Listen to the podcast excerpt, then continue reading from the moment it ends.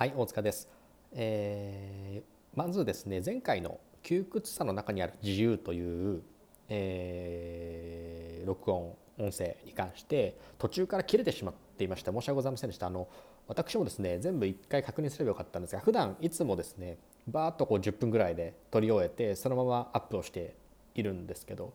あの元データを見ても元データもですね途中から切れておりましてちょっと理由はわからないんですが、えー、録音してるその、えーまあ、アプリの状態が良くなかったのか、まあ、私が使ってるその音声録音のところで何か問題があったのかわからないんですが失礼しました。でそれとですねあとこうやって、え視聴してくださる方々が増えてきておりますので私も、えー、先日マイクを買いましてあのきちんとしたですね、えー、録音できる状態を作って、えー、録音して、え皆様に聞き取りやすい音で、え配信していきたいと思いましてですね、えきちんと録音するための、まマイクを購入し、えもろもろ整えて、えきちんとした形で今後もあのお伝えできればというふうに考えています。えですのでえまずあの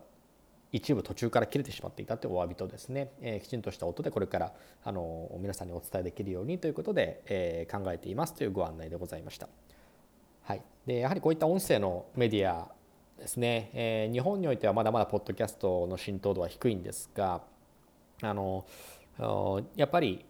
増えてくる予兆がすごくあるなということでクラブハウスという SNS が上陸してきて、まあ、しばらく経ってたんですけどもあのインバイトが私にも招待来たので今始めたところなんですけどやっぱり音声っていうものに対する、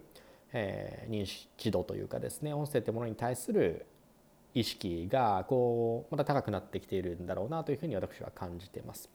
はい、ですのであの引き続きこのポッドキャストですねいろいろお伝えできればと思ってますので、えー、どうぞよろしくお願いいたします。はい、でまた、まあ、こういった音声だけでも YouTube やってみようかななんてこともちょっと考えながらいるんですが、まあ、自分の時間の許す限りでお伝えできればと私の考えベースの考えとしてはあの必要な人のみに届けばいいと思ってますのであのこれをいいと思ってくれる方に届いて、えー、その方が聞いてくださって少しでもゴルフに役に立てばというふうに思っています。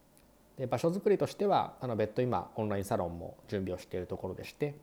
えー、おかげさまで多くの方が、えー、お話を聞きたいとかですね、えー、ゴルフを教えてほしいという話を、まあ、よくいただいていたもんですから、えー、皆さんでこう楽しくゴルフに行けるコミュニティとしてさらにまそこで私もあの助言できるところは当然助言させていただいて、えー、こんなトレーニング方法があなたにとってはいいですよっていう場が作れたら良いなというふうに考えております。そんなところも、えーまあ、ゴルフって基本的に1人でやるスポーツではないので、まあ、4人で回っていくのがベースになりますので単純にこうゴルフ仲間っていう感覚でもいいと思いますしえー、はい、あの私に教えてほしいということであればあのもちろんこちらとしてはあのきちんとした教え方ができると思ってますので、えー、そんな場を作っていけたらなというふうに考えています。はい、はい、で今日はですね、えー、まあ、ちょっと短めな話ではあるんですけどパターのお話をさせていただきたいと思ってます。はいえー、パターはですね、まあ、パッドイズマネーという言葉があるぐらい非常にこう重要なファクターです。もう最も重要と言ってもいいんではないかなと私は思ってます。特にですね、私もあのショットの調子が悪い時とか、よくあの2 m のパターマットで、えー、早めのもの、転がるのが早めのものを使うようにいつもしてるんですけど、それでパターを整えるとですね、えー、ショット全体が整ったりするぐらいですね、あの小さな動きの中なんですけど、ショットの動きがこうギュッと凝縮されているようなのがパターの動きです。ですので、まあ、結局スイングの形全部一緒なんですね。で、その一番小さなものがパターであるということで、そのパターをですね、えー、きちんと整えることでショット全体がきちんとしたショットの流れになってくるというものだと私は思っています。はい、でそんな中で、えー、パターの基礎、まあ、順番を追ってちょっとお伝えできればと思ってるんですがまずですね最初はスタンスですよね。えー、これはですね結構自由度高いといいますかそもそもパター自体が自由度最も高いクラブだと言われてるんですね。で握り方も様々ですしクロスハンドする方もいれば、ね、あのレギュラーの握り方をする方もいらっしゃったりとか、え、あとはパターも、まあ、以前今はもう規制がかかってしまいましたけど以前はこう、え、胸につけて打つことができるものすごく長いパターもあったりですとか、えー、規制がある前っていうのも本当に長いパター使ってる方も結構いらっしゃいましたね。あのはい、でまあ、そのくらいこう自由度の高いものであるというのが前提にはあるんですが、まあ、スタンスとはですねこれ本当にやっぱり個々人大きな差が出ます。ですので、まあ、基本は自分の肩幅だと思ってるんですが私が意識してるのは重心位置ですね。あの体の回転に合った自分の重心位置合う位置を探してほしいと思ってます。ですのでスタンスの幅というよりは自分のその2つ足がついてる中のどこに重心を持ってくるか足の中で例えばじゃあかかと側にするのか前側が向いているのか内側がいいのか外側がいいのかこれ、まあ、フォースタンス理論につながるところだと思いますけども、えー、自身がどこにこう重点を置いてる時が最もこう回転がスムーズで、えー、力入れずにパッティングできるかっていう意識を持って重心位置を定めていただくことが大切ではないかなとまず思ってます。ですのでスタンスの幅とはですね個々人私はかなり広めに実は構えるんですけどあの広いねってよく言われるんですぐらい広めにあの構えてます。で、まあ、一般的には肩幅ぐらいというような話もありますけどもこれは自分が心地いい広さを自分で探ししていっていただければいいと思います。で、えー、ただ先ほど言ったように大事なポイントっていうのは重心位置になってきます。ですので重心の位置に関しては自身でこう回転がスムーズにいく、えー、位置をですね探していただいてまず重心を定めることこれが第一歩ですねパターンの。で次に、まあ、クラブの握りだと思います。はい、で私は、えー、握りはですね、えー、逆オーバーラッピングという握り方をしてます。どういうことかというと、えー、右手左手の位置は全く一緒でオーバーラッピンググリップに近い形で握ります。ただしオーバー通常のオーバーラッピングっていうのは左手で、まあ、全てこう握っています。親指がちょっと浮いてる状態ですね。でそこに左右手をこうかぶせることで右手の小指は人差し指の指の上に乗っかってるような状態。これがオーバーラッピングですね。これを逆にするっていうのは、えーと、握り全て握る手を逆にするということです。順序は全く一緒。クロスハンドにはしません。ただ右手でまず私は全部握ってしまいます。そして左手の人差し指を小指の上に乗せるということで通常のオーバーラッピングからすると右手と左手の指あの右手の小指と左手の人差し指。この指を入れ替える握り方をして、えー、パターはあ行っております。はい、でこのメリットっていうのは、えー、このグリップのメリットはですね私はもうはっきりさせたいんです。意識をですね。ショットを打ってる時は左手をベースにしてショットを打ってるよ。でパターに行ったらパターの時は右手を中心に打ってるよ。っていう意識をもう切り替えちゃってます。右と左が切り替えてしまっているようなイメージです。ですので、えー、右手がで全て握る状態の逆オーバーラッピングでパターは打っています。はい、これはですねメリットいくつかありまして、えー、パターというのは意識の切り替えが大事なんですね。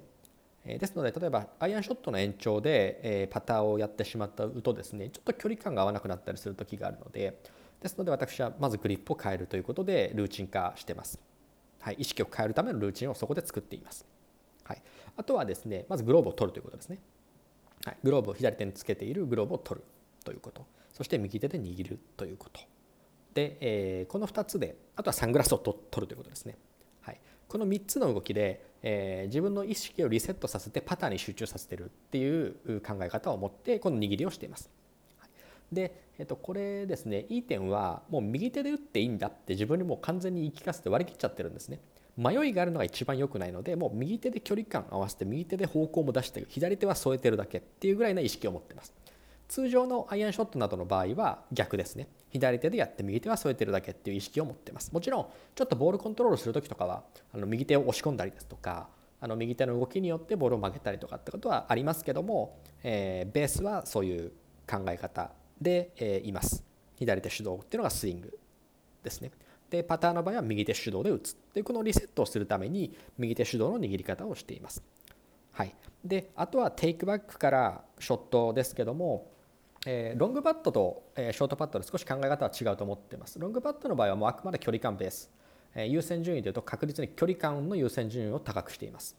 はい、あとはロングの場合はどう狙っていくかっていう方向性もちろんありますけど方向性は私はロングパットの場合はあのもちろん入れる気で打つんですけどもえ大体このぐらいだろうっていう方向の定め方をしています。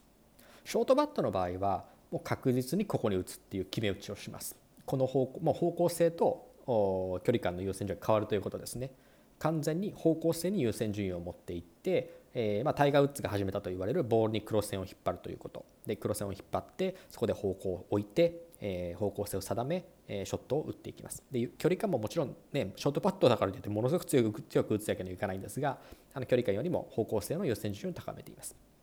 これがベースとなる考え方かなと。そして距離感の調整はボールからテイクバックする距離。これを実は一定にしています。ショートパットの場合。テイクバックの距離は一定なんですが一定でかなり短いです。しかしながらボールを打った後のフォローの部分の距離の大きさで距離感を整えています。短い場合にはフォローを少なめ。ちょっと先にある場合にはフォローを大きめにすることによって距離感を整えます。このメリットは方向がぶれないということです。先ほども言ったように方向性ショートパットに関しては方向性の優先順を上げてますのでテイクバックを少なめにして先をで距離調整をすることにより方向性がぶれないショットがあのパターが打てるということになりますまたこの辺り詳しくお伝えしていければと思っているので、え今度パターの応用編のお話も次回以降させていただければと思ってます。はい、えー、お疲れでした。どうもありがとうございます。えー、次回以降、今度マイクもですね、新調しますので、えー、綺麗な音声でお伝えできればと思っています。どうもありがとうございます。